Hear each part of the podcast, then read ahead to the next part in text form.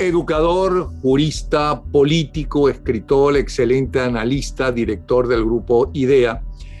Eh, Asdrúbal Aguiar, además de tener puestos eh, destacadísimos en, la democracia venezolana, pues aquí está con nosotros para eh, que hablemos de su más reciente trabajo, la, gente de, la agenda del Grupo Puebla para América Latina y el Caribe. Eh, y como subtítulo, La guerra de todos contra todos y el Estado dictatorial como derecho.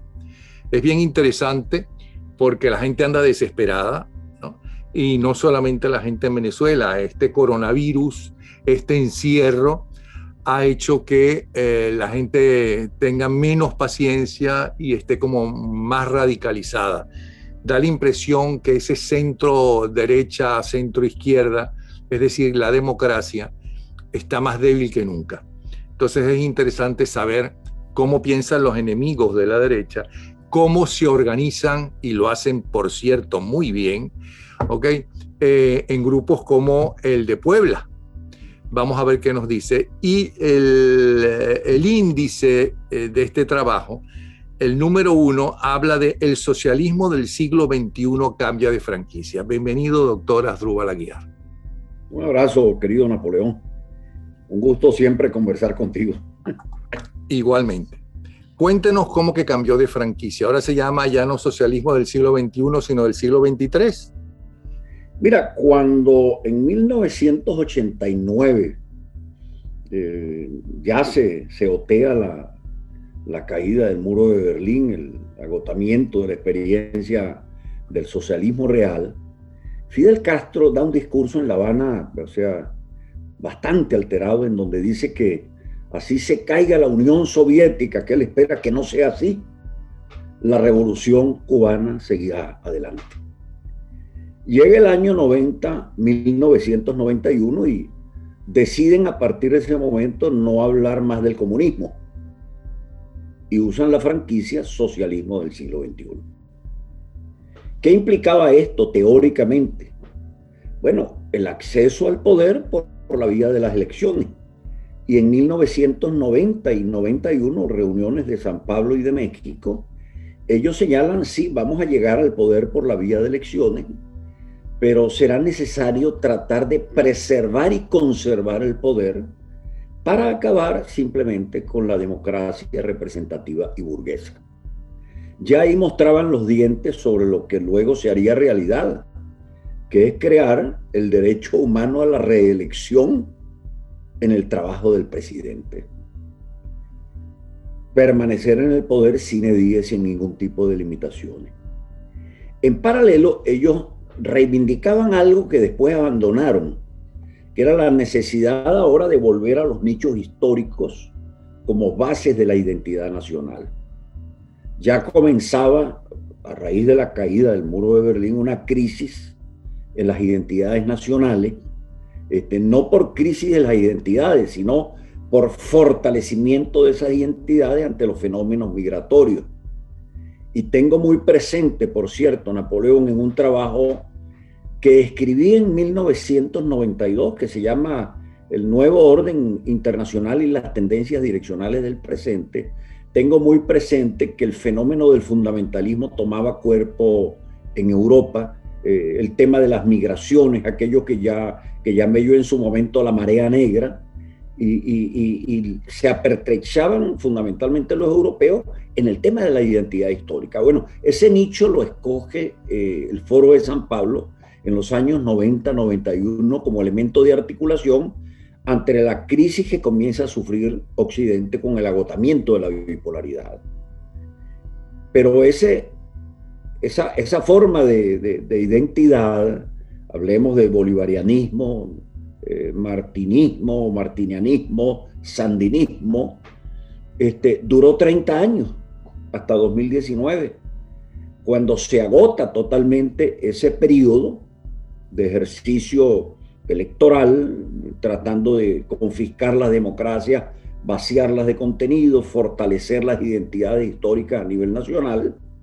Llegado el 2019, coincidiendo con el COVID, ya transcurridos 30 años desde la experiencia del 89, eh, vuelven a las pilas bautismales, ya no se llaman más socialistas del siglo XXI, ahora se llaman progresistas. Fíjate ese cambio, comunista, socialista del siglo XXI y ahora progresista. Pero aquí sí con una nueva, eh, con un nuevo condimento. Primero fue la violencia, luego el acceso al poder por la vía de los votos para quedarse en el ejercicio del poder. Y cuando descubren que tras de sí queda fundamentalmente un cementerio en América Latina, la tragedia de Venezuela, el tema de Odebrecht, eh, los vínculos con el narcotráfico, Cristina Kirchner, eh, se purifican, vuelven a las pilas bautismales, se llaman progresistas, relanzan su modelo, pero aquí abandonan sí el elemento eh, histórico como, como base de la identidad. Tanto que quien la pretende utilizar a última hora, por cierto, es el presidente Trump en los Estados Unidos, que reivindica la base de la nacionalidad y de la identidad histórica para sostener la unidad de la nación. Y eso comienzan a señalarlo como un pecado eh, muy grave. Y es que el grupo de Puebla y la izquierda europea asumen ahora el elemento pluridentitario, o sea, la disolución social para dar lugar a identidades particulares que generan nuevos derechos este, y que nos mantienen en este escenario ahora de, de, violencia ahora adquirida como modalidad estratégica de lucha, en donde ya no basta el voto, ya no basta el acceso al poder, ya no basta quedarse en el poder, porque el poder se pierde, se necesita entonces algo que termine de fracturar los sólidos occidentales. Y ahí está entonces esa violencia difusa ya no es la violencia guerrillera de los años 60, una violencia difusa y sin rostro, que, la propician fundamentalmente identidades dispersas. Y hago este énfasis por esto, Napoleón, y aquí me quedo. Cuando uno regresa al tiempo histórico, 1989, cuando yo publico en el 92, por cierto, para, para un anuario de la Organización Demócrata Cristiana de América, la evaluación de las tendencias globales en aquel momento, este, yo una de las cosas que, que advertía con claridad es que eh, los hechos que habían ocurrido, por ejemplo, en Caracas, 1989, y los hechos que habían ocurrido en el 89 en Tiananmen, tenían algo particular, y es que había unidad social en, en, en un reclamo. En Caracas, las condiciones sociales mejores, en Tiananmen, la lucha por la libertad. Hoy en día, esta violencia disuelta, estimulada básicamente por estos actores, por los mismos actores de siempre, este, uno les hace una encuesta y en Santiago de Chile, sea en Quito, en donde ocurrieron hechos de violencia, luego en Bogotá, también en Estados Unidos, cada quien se mueve por una realidad particular, individual. Muchas veces no sabe por qué se moviliza. Lo hicieron en Argentina a raíz del tema de la ley del aborto y la televisión entrevistaba a los que estaban allí presentes y les preguntaba a muchachitas de 16, 17 años, bueno, usted sabe lo que es el aborto y se quedaban en el aire porque no sabían, pero estaban allí reclamando por la ley del aborto.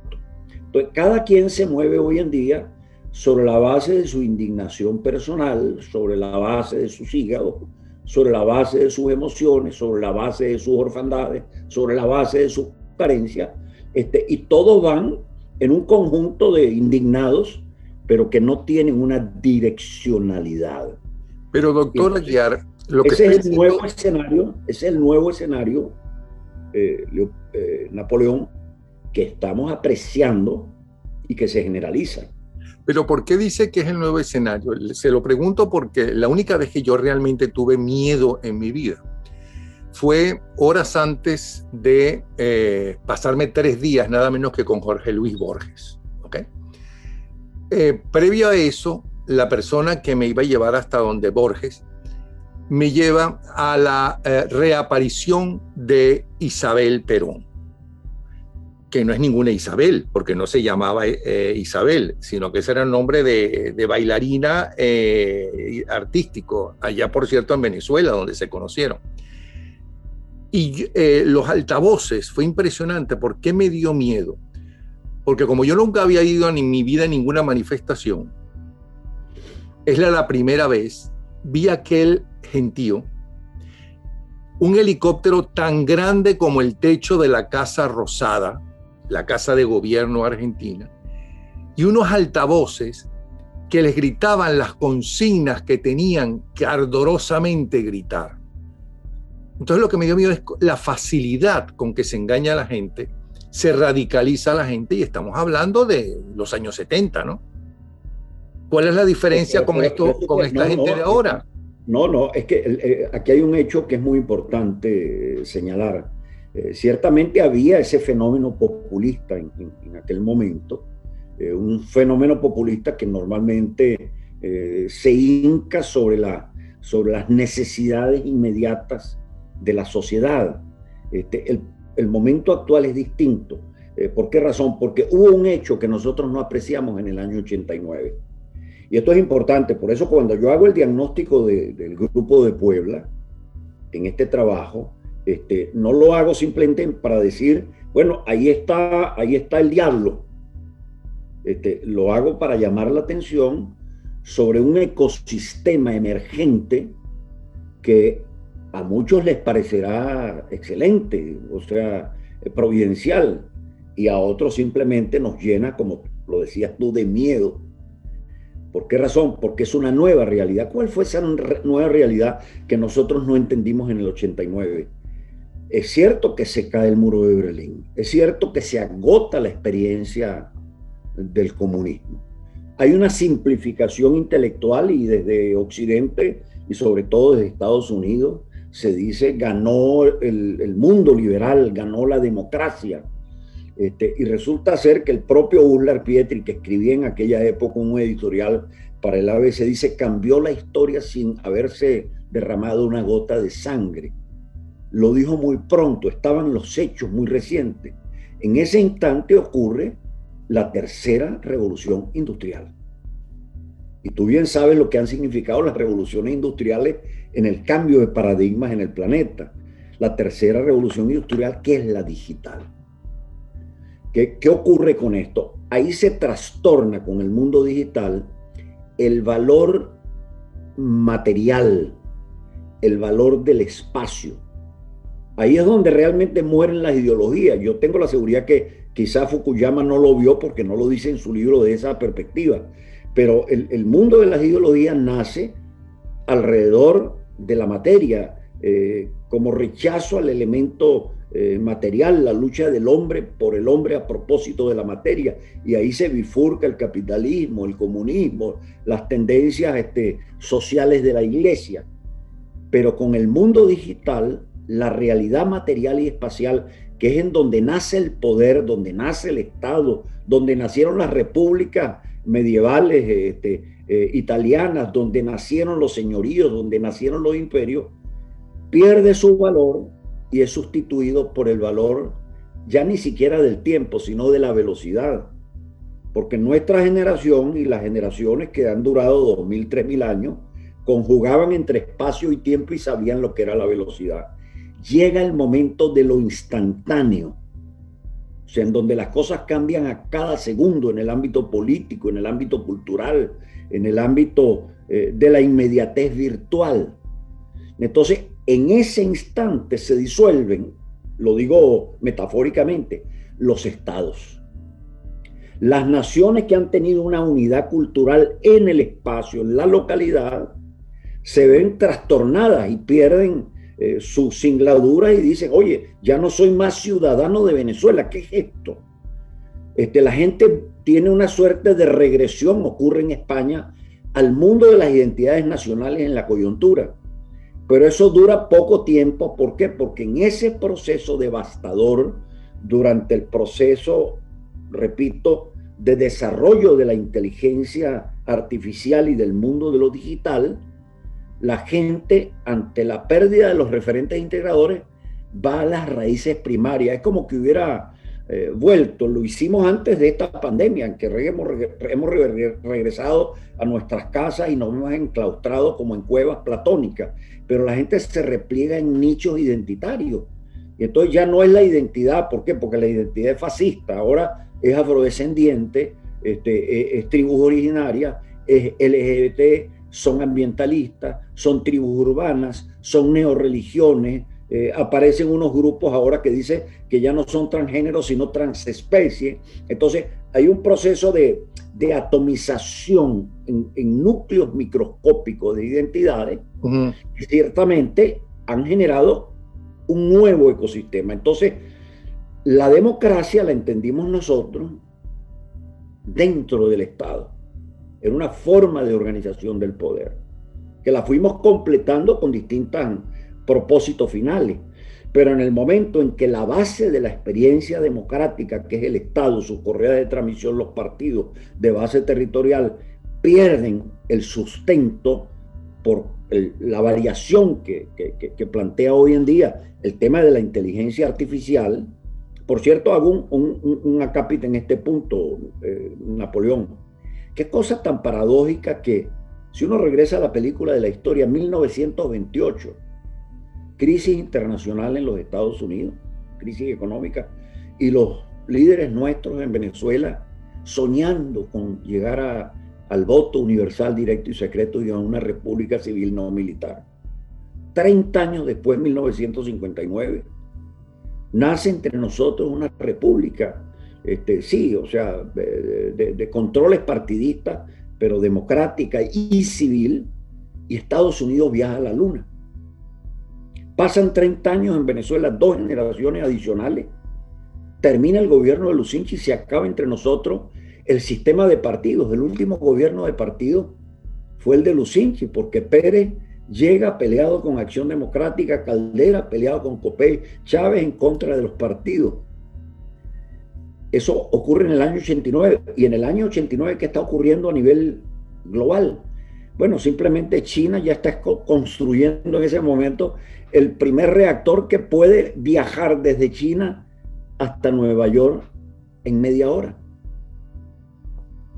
Pasan 30 años adicionales, en ese momento nace el foro de San Pablo, 30 años adicionales, 2019, nos agarra el COVID, nos devuelve a nuestras cavernas y en paralelo se afinca ya no la revolución digital, sino la cuarta revolución industrial, que es la de la inteligencia artificial. Y tú me dirás, le estás viajando mucho, ¿no? Revisaba yo unos papeles del Parlamento Europeo de hace seis meses, ya están legislando en materia de robótica. y cuando uno ve... Ok, pero no nos adelantemos tanto, porque la pregunta que quería hacerle era, eh, según los estudios, las investigaciones, las revoluciones, por ejemplo, la revolución industrial, fueron tan dramáticas para los individuos, para el ser humano, para usted o para mí o para quien nos está viendo, si usted hubiera eh, nacido en aquella época y vivido en aquella época, como es de dramático, de doloroso y de solitario esta revolución tecnológica. Esto de que se acaban los estados, se acaba eh, lo que durante décadas no solamente estudiamos, sino vivimos, trabajamos, comimos, ¿no?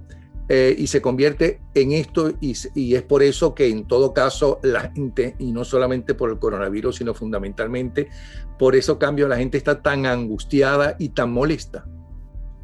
evidentemente porque nos ha tocado ser testigos dentro de un puente generacional. Pero esto es más dramático que... No, no, es, es más dramático, es más dramático, Napoleón. ¿Por qué? ¿Por qué? Pues mira, eh, yo, tenido, yo tuve un profesor que fue el que me llevó a mí a, hacer docencia en el campo del derecho internacional, ya fallecido. Juan Carlos Puig, por cierto, de extracción peronista, un humanista cristiano muy consumado, que fue canciller de Argentina en el gobierno de Cámpora. Él murió antes de la caída del muro de Berlín. Y nosotros trabajábamos, recuerdo, en el Instituto de Altos Estudios de América Latina de la Simón Bolívar con unas eminencias de aquella época. Yo el más joven de todos, que eran Celso Furtado, Elio Yaguaribe, Aldo Ferrer, Jorge Sábato, Osvaldo Zunkel y Puig. Y Puig dice, en un papel que, escribe antes de la caída del muro de Berlín, dice, toda una era en la evolución geobiomorfológica terráquea está llegando a su fin. Se inició hace 40.000 años en el cuaternario. Yo decía, este hombre está desvariando. Él murió, pasaron dos generaciones, 30 años, Y hoy en día, nosotros que estamos encerrados en nuestras cuevas platónicas, mirando nuestra sombra, observamos, voy a un ejemplo para que la gente lo entienda y, no, no, y no se queden las abstracciones. En Estados Unidos, primera potencia mundial, que tiene un presidente en la Casa Blanca, no lo derrota el Partido Demócrata a ese presidente, no lo derrota CNN, lo derrota un muchacho que dirige una plataforma que se llama Twitter. Y desde que nosotros ingresamos al tiempo de la pandemia, fíjate qué cosa tan extraña. ¿Cuáles han sido los, los dos discursos, las dos narrativas dominantes, globalizantes? Por un lado, las plataformas te dicen a ti, me dicen a mí, bueno, mire, ustedes quieren grabar un programa de televisión, bueno, no necesitan, para eso tienen a Zoom. Usted tiene necesidad de alguna comida, bueno, pídala a través de Amazon este, eh, ah, usted quiere participar en, un evento musical. Bueno, conéctese a través de las redes. Eso sí, no salga de su casa. La plataforma digital suple la totalidad de necesidades del ser humano, pero con una primera particularidad que debo señalar, la cual para la plataforma el mito adánico se ha muerto somos simplemente usuarios y números en donde los algoritmos de las plataformas, leía yo un día pasado un trabajo de una profesora de Harvard, ¿qué está haciendo? Nos desagrega a nosotros de acuerdo con nuestros gustos, nuestras necesidades. Es lo que ahora ya no es el capitalismo que tú y yo conocimos, este, eh, Napoleón, la lucha entre empresarios y obreros. Este es un capitalismo que suma intereses diversos. Y uno dice, bueno, eh, como diversos. Sí, efectivamente se conjugan todo, pero el algoritmo es el que dice a dónde perteneces tú, Napoleón, y a dónde pertenezco yo. Porque cuáles son tus gustos para ordenarlos a través del algoritmo y las plataformas y cuáles son los míos. Entonces, ellos son los que generan nichos sociales de usuarios, pero que en definitiva son números, no son seres racionales y pensantes. Pero en paralelo, ¿qué ocurre durante la pandemia? que esto fue una de las cosas que más... Pero vamos a agregarle una cosa, que eh, la gente posiblemente no sabe que todo el tiempo, todo lo que hablan, se está escuchando. ¿Ok? Que hay palabras concretas que sí las retiene es su teléfono o las tiene Alexa o la tiene y es por eso que de repente cuando encienden el teléfono y van a buscar algo, inmediatamente sale algo que ella, esa persona anda buscando para comprar. Y es que habían escuchado, ya ando buscando una, como se llamaba antes, Osterizer. ¿no? Es cuando éramos jóvenes, que, que, todas las licuadoras eran Osterizer, ¿no? Entonces, y salen ahí las diferentes. Sí, pero fíjate, ¿qué ocurre en paralelo? La teoría de la conspiración en parte hay algo de realidad en esa teoría de la conspiración. No, es una, no, es una, conspiración, porque la conspiración es, es, una especie de diablo que anda por allí suelto y, y tenemos que atraparlo. No, es el cambio demencial que produce la tercera y la cuarta revolución industrial. Pero ¿qué ocurre en paralelo? Mientras comienza la pandemia, año 2019, qué casualidad, el primer documento que circula por las redes es Querida Amazonia de Papa Francisco diciendo quiero una iglesia con rostros amazónicos. Tenemos que regresar al buen vivir. Yo me voy a la literatura, me voy básicamente a los que hacen parte de la escuela de Frankfurt y me pregunto cómo están entendiendo ustedes el tema de la naturaleza y del buen vivir. Y ellos dicen, no, el tema de, la naturaleza es que los seres humanos ya no somos por eso digo yo, ha muerto el mito adánico, no somos los príncipes de la creación. Somos tan iguales a las piedras, a los árboles y a los sapos y al río y, al sol y a las aguas.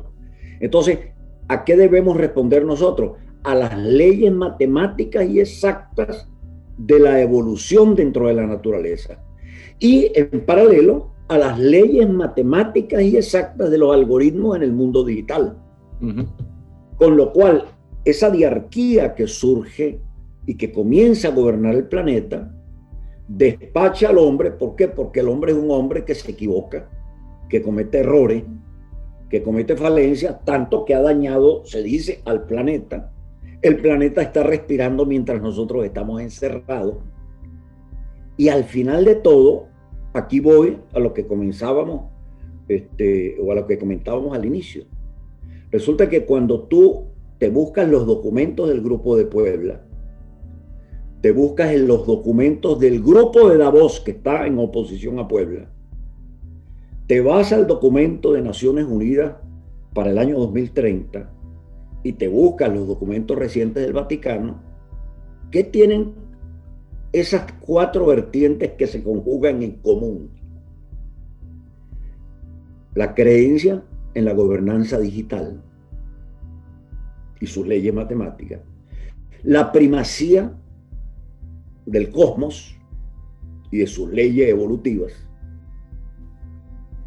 y la subordinación del hombre a todo eso, porque es una especie caída, errática, a la cual se le pueden resolver sus problemas de identidad como a través de las redes. Nosotros nos encargamos con los algoritmos de saber qué quiere usted, qué necesita usted, cómo lo podemos satisfacer. Y en el fondo, yo diría, hasta el propio COVID-19 se ha mostrado como una suerte de caja de Pandora para todo esto, porque hablábamos de la disolución de los estados y, vamos a hechos concretos, Napoleón. Desde que comenzó el COVID-19, estas Naciones Unidas o esta Unión Europea que quiere ahora resolverle la tragedia a los venezolanos este, como una suerte de padre bueno, que viene a orientar a, los, a, esa Grey desperdigada, ¿en dónde estaba cuando comenzó la pandemia? ¿En dónde estaban durante la pandemia? Esos seres todopoderosos que nacieron de la Segunda Guerra Mundial. Pero no se vaya tan allá. ¿Dónde están los parlamentos en la mayoría de los países? Entre, entre otros, hablando de que usted lo mencionó al principio, el colombiano en medio de toda esta crisis. ¿Dónde están? No, es que primero, por eso... El venezolano, ¿dónde están? Es que te digo, por eso es que los estados, o sea, los estados siguen allí como franquicias. Como una franquicia que uno carga en un maletín. Tengo los estatutos de una compañía anónima que voy a construir o, o una compañía anónima que dejó de existir, pero los estatutos están en mi maletín. Son meras franquicias, pero el control sobre el orden social lo perdieron de manera total. Si no, mira el, el, berenjenal en que están metidos, vayamos a América Latina, todos los presidentes, ya no de izquierda y, de derecha, sino unos y otros de izquierda y derecha, suben y bajan como consecuencia drama, del drama del COVID-19. No fueron capaces. Me voy a un caso eh, concreto porque yo di, clases durante más de 40 años de Derecho Internacional y, tengo allí una devoción y mi corazón ha estado también allí eh, anclado. Eh, yo le enseñaba a mis estudiantes, ya no me atrevo a decírselo, mire, en materia de Derecho Internacional existe la noción de la responsabilidad. Y les ponía un ejemplo. No es solo el criminal que va a la Corte Penal Internacional o un violador de derechos humanos que lo llaman a una comisión, sino que cuando un Estado, en uso de su soberanía, desarrolla actividades legítimas, pongamos en Wuhan, investigaciones médicas necesarias para el bien de la humanidad. Y esas actividades legítimas causan un daño transfronterizo. El Estado responsable de esto tiene la obligación de prevenir y luego de reparar. Nada, que ninguna de las dos cosas hizo China. Me pregunto yo, o sea, China debería teóricamente, si el sistema internacional estuviese funcionando, tendría que darle gratuitamente vacunas a todo el planeta.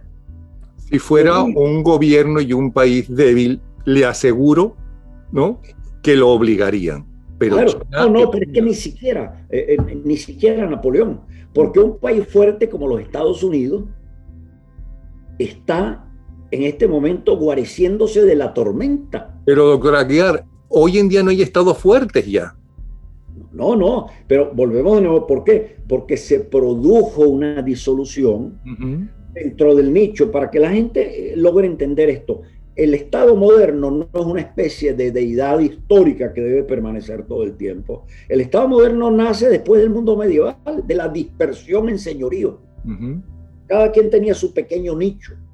Fue necesaria la reordenación alrededor de ese leviatán. Bueno, ese leviatán que se construyó a base de espacio geográfico, y por eso las colonizaciones, eh, los descubrimientos, las conquistas, y paremos de contar, este, las luchas por límites, Venezuela con Colombia, con Guyana, el valor del espacio desapareció con las grandes revoluciones.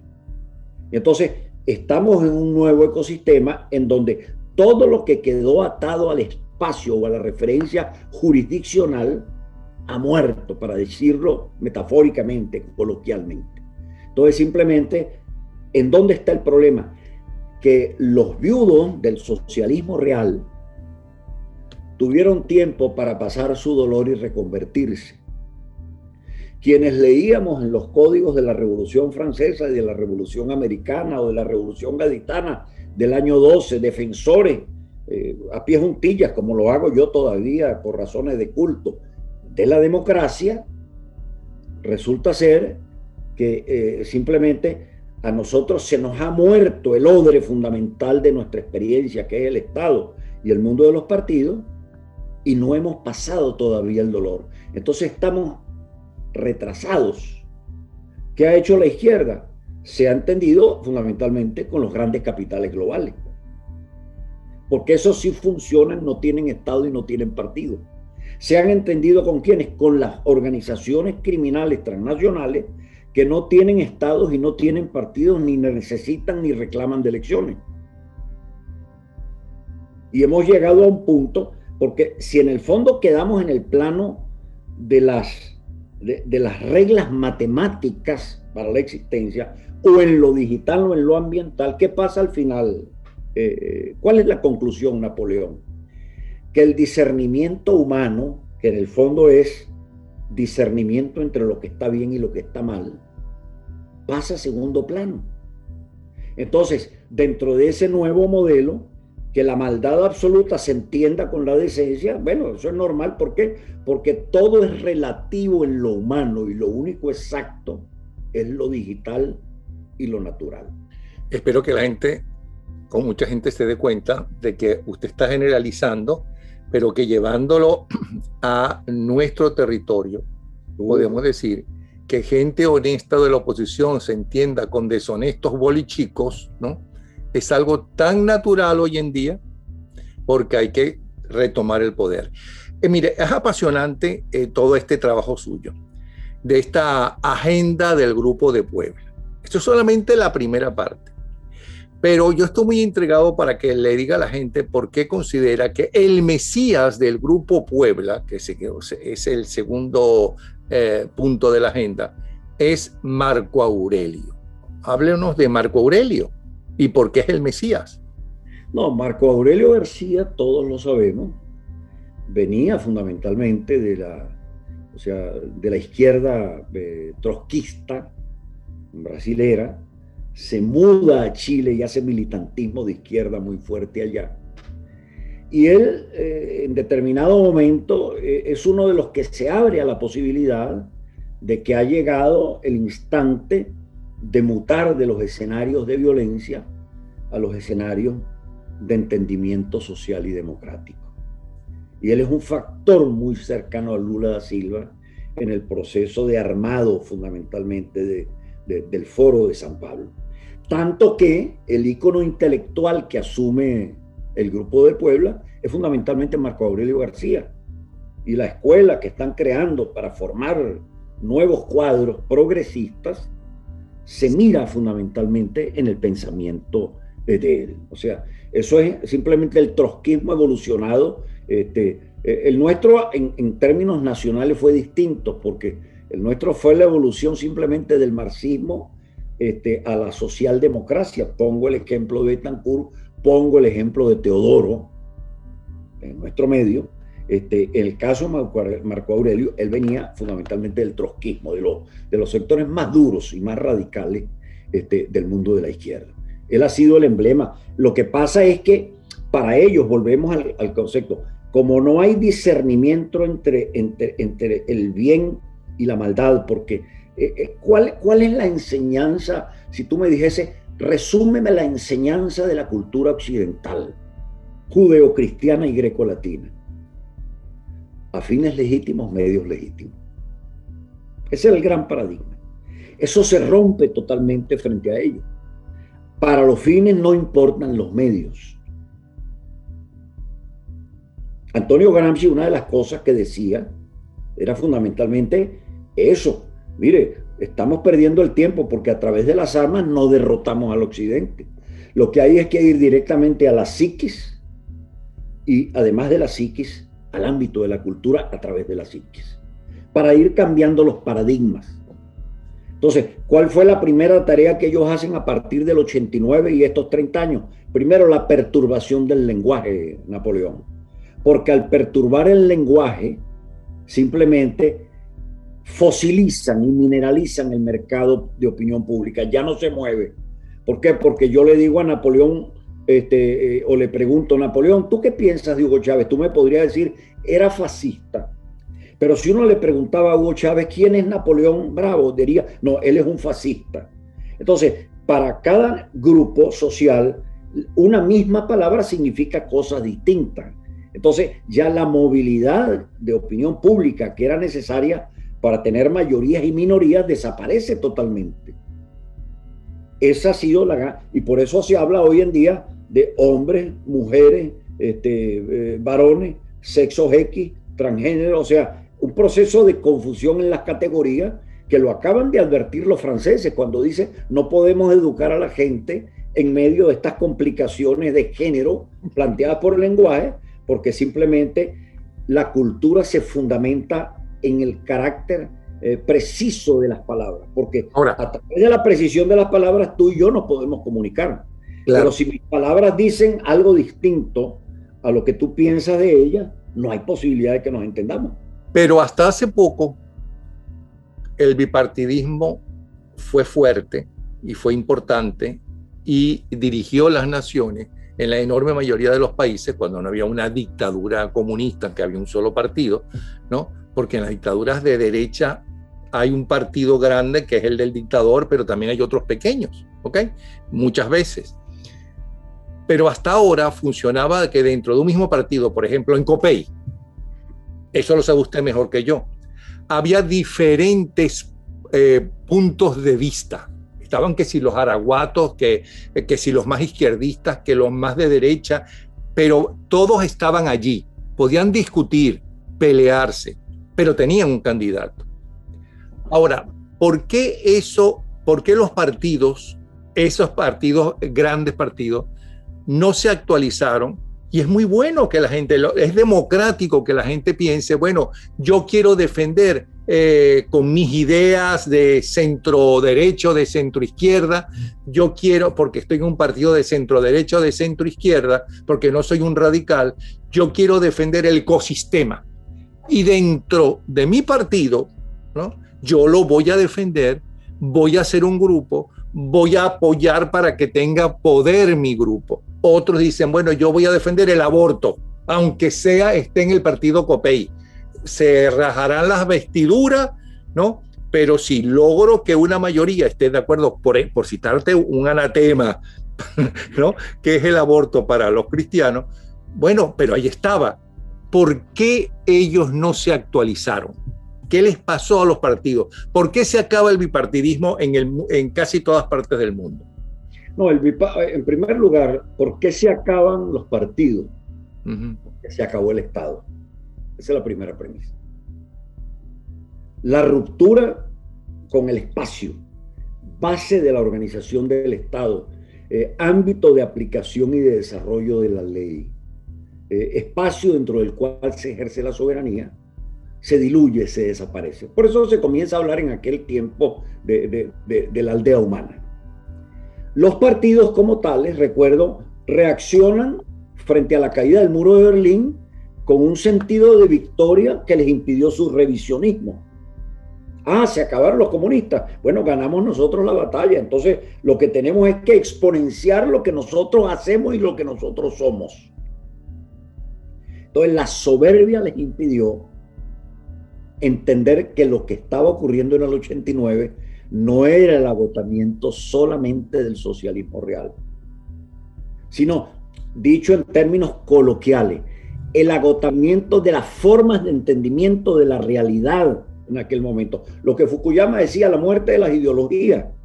Lo que pasa es que quienes estaban al frente de los partidos, lo recuerdo, no quiero mencionar nombres y apellidos, para aquella época, los líderes de AD y de COPEI, uno les pregunta, no, muerta la ideología, bueno, simplemente este, se perdieron las diferencias. Estar en AD o en COPEI era exactamente lo mismo. Entonces, aquí vienen unas primeras limitantes. Y esto lo decía el propio Bobbio muchísimas veces, uno de los grandes intelectuales italianos en materia eh, de, de, filosofía del derecho y de la democracia. Él decía, en democracia las mayorías tienen un límite. ¿Cuál es el límite? El límite ético de la democracia. Usted no puede llevar al votante a que escoja por la vía del voto entre la dictadura y la democracia.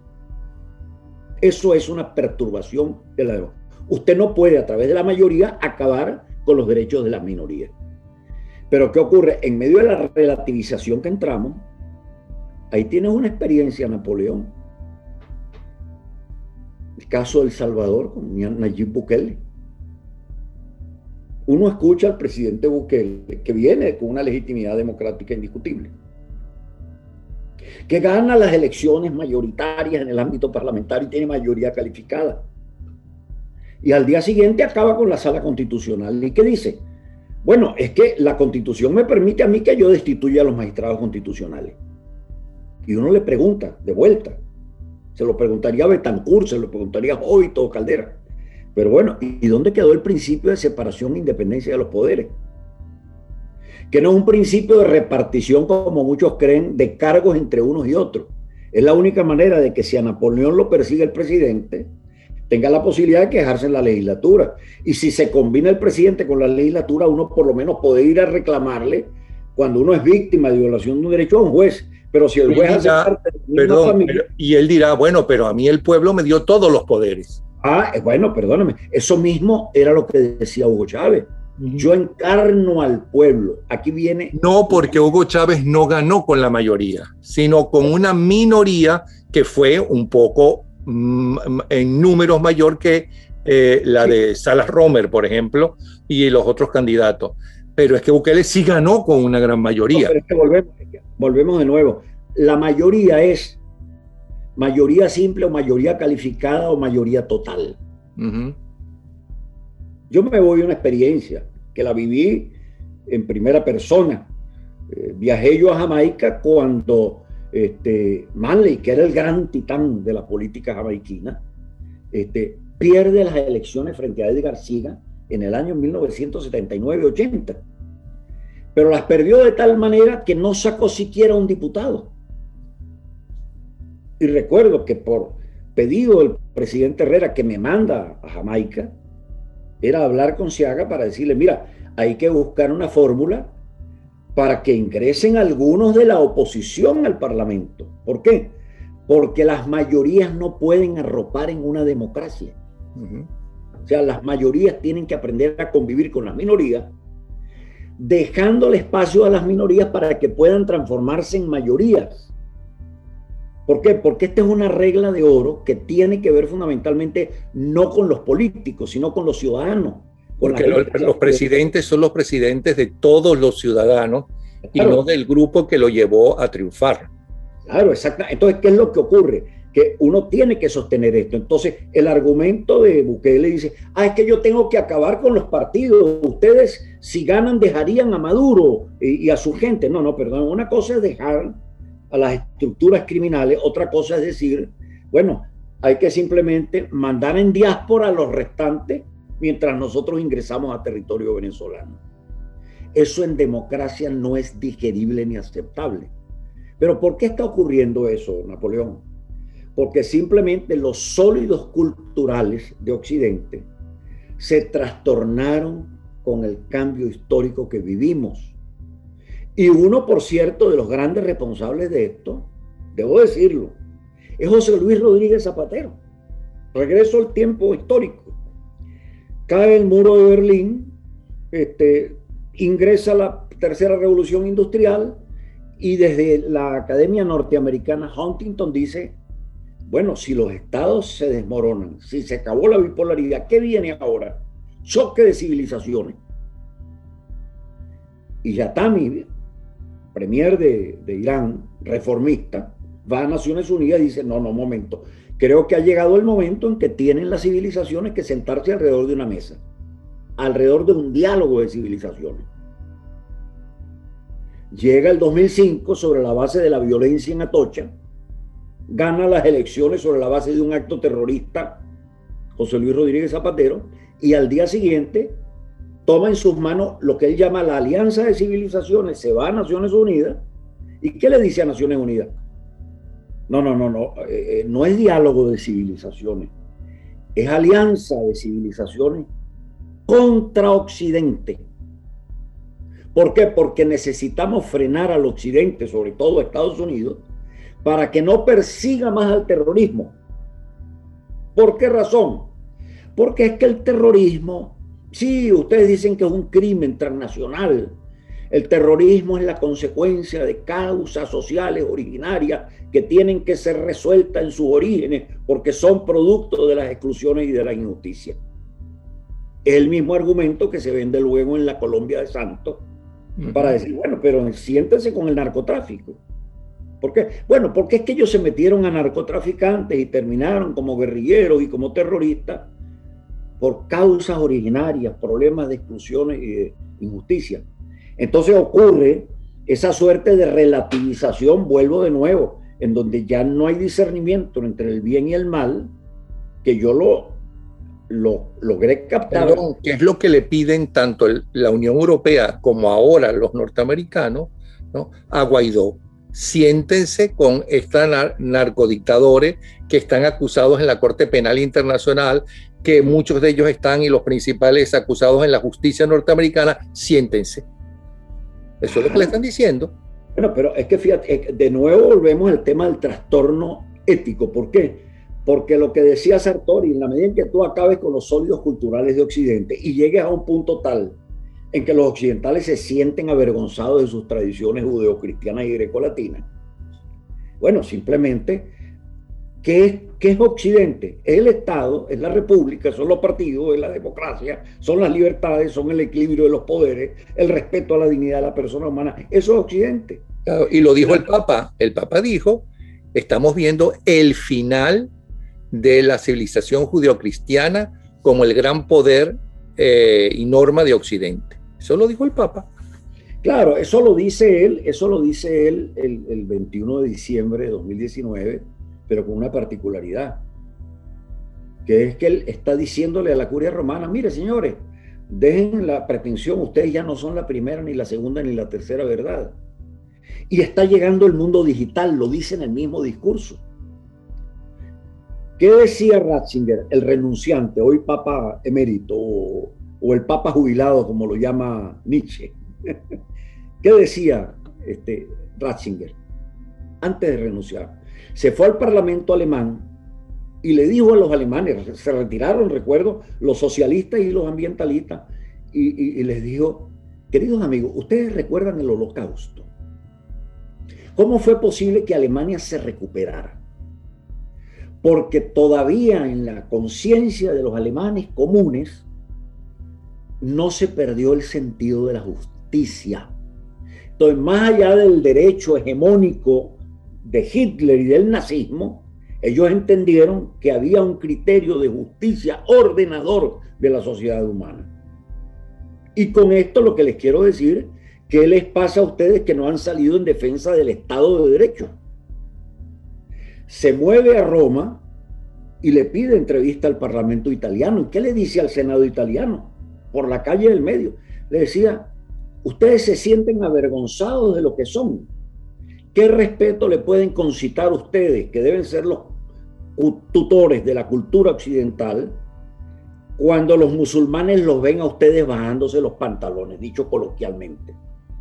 Cuando ustedes se neutralizan para respetar al mundo musulmán, pero vaya usted pídale a un musulmán que se neutralice eh, eh, para que acepte otras convicciones distintas a las de él. Él decía, uno puede tener diálogo de civilizaciones sobre la base de las raíces fundantes de cada grupo religioso, pero no es renunciar y neutralizarse como lo hizo Europa, que comenzó simplemente, esto no por razones confesionales, sino por razones de cultura, a tumbar los cristos de las escuelas para no ofender a los musulmanes. Y los adornos navideños y los adornos navideños de las calles porque protestaron, eh, porque, y porque adornos navideños si nosotros no creemos en eso. Ah, bueno, pero, eh, pero, entonces, ¿qué ocurrió? Al final llegamos a donde llegamos, que justamente con la postura actual, eh, y era lo que te decía, yo recuerdo que cuando yo era juez de la Corte Interamericana, ¿qué se nos decía a nosotros? Mm. Miren, ustedes no pueden aceptar las leyes de punto final y de obediencia debida, porque eso es aceptar la impunidad de los crímenes de lesa humanidad en que incurrieron las dictaduras del cono sur latinoamericano. Y nosotros, correcto, perfecto, que todos los dictadores militares vayan a la cárcel y vayan al patíbulo. Pasó eso, se hicieron viejos los dictadores del cono sur, murieron la mayoría de ellos. Entonces ahora viene una nueva tesis.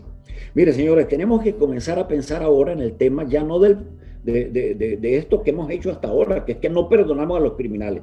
Ahora viene la justicia transicional. ¿Qué es la justicia transicional? Bueno, usted reconozca que usted ha sido un criminal de lesa humanidad y si lo reconoce, vaya y siéntese en el Senado de Colombia. Y usted, bueno, señor Maduro, usted puede haber traficado con drogas, este, o, el señor eh, eh, ministro de su despacho, o, alguno de sus colaboradores, y no Maduro, eh, o algunos generales, los del cártel que llaman de los soles. Pero bueno, reconozcan que sí fue verdad lo que ustedes estaban haciendo. Y si ustedes reconocen, bueno, este, están perdonados, vengan y, nos sentamos en la misma mesa. Lo que necesitamos es que prive la verdad. Sí. Entonces, entonces volvemos de nuevo. Eh, yo te diría que en síntesis, ¿en qué anda el grupo de Puebla, Napoleón? Uno, tratando de entenderse con todos los sectores del nuevo poder global. Estén en Davos o estén donde estén. En segundo lugar, prohijando el mundo de las identidades, vale decir, la disolución social, lo que no quita el derecho legítimo a decir, bueno, yo hago parte este, simplemente de, yo soy producto de, una suerte de, sincretismo de laboratorio, porque eh, yo tengo en mis genes y, algo de indio, en mis genes algo de negro y en mis genes algo de blanco. Pero bueno, pero yo me quiero un día cambiar para indio o para negro o para blanco, yo lo hago discrecionalmente. Yo mañana simplemente, si quiero ser hombre, soy hombre, si soy mujer, me decido. Si yo hago parte del, del, del transgénero, como encontré un muchacho colombiano que se instaló unas orejas de animal con unos sensores porque él quería simplemente ser un animal. Este, bueno, usted hágalo, pero usted no puede sobre esa base disolver la sociedad a un punto tal de creer que la disolución es pluralismo. Ojo, porque una cosa es el pluralismo político de la democracia y otra la disolución social de la realidad, porque sin disolución social no hay vida ciudadana. Entonces, esto lo está prohijando el grupo de Puebla. ¿Por qué? Porque en la disolución social, mi querido Napoleón, no hay partidos que puedan organizarse, no hay estados que puedan reconstituirse y lo único que mantiene unida la disolución social es la naturaleza, porque todos hacemos parte de la Pachamama, o las plataformas digitales, porque todos siendo distintos, apelamos para satisfacer nuestras necesidades al mundo digital. Para lo cual se necesita que el poder lo tenga un gran dictador. Eh, no, el poder lo tiene el dueño de la plataforma digital. Que se convierte en un dictador absoluto. Claro, claro, es que es, una nueva, esa, esa, es la verdadera dictadura del siglo XXI. Los bueno, otros lo que son unos traficantes de ilusiones. Y lo último que pide, por cierto, el Grupo de Puebla, esto sí es una evocación este, al pasado, el, crear el nuevo ser progresista y crear el derecho social al Estado. ¿Qué significa esto? El derecho social al Estado es la muerte del individuo, la muerte de la persona como individuo y como ser social. ¿Por qué? Porque el Estado lo sustituye. ¿Y quién es el Estado en el siglo XXI? El traficante de ilusiones que controla la totalidad del Estado y que encarna al pueblo difuso y que a su vez se entiende con el gobierno superior de las grandes plataformas. Y para gobernar a ese pueblo difuso, para eso están las narrativas, para eso están los robots, para eso está la creación de los estímulos que ya tienen sus efectos ominosos en las calles de Colombia, como la tuvieron en las calles de Santiago y en las calles de Washington. Y lo peor de todo esto, que esto no es una película de ciencia ficción y del futuro, sino que es el presente y cada vez lo vamos a sentir más. Bueno, doctora Aguiar, muchísimas gracias, como siempre, apasionante las charlas, clases que nos da, ¿no? Eh, espero que pronto tengamos la siguiente, ¿ok? Un abrazo fuerte, Napoleón. Hasta luego. El doctor eh, Asdrúbal Aguiar es eh, jurista, es eh, profesor universitario, político, escritor, analista, director del grupo IDEA. Muchísimas gracias. Un abrazo. Napoleón. Hasta, luego.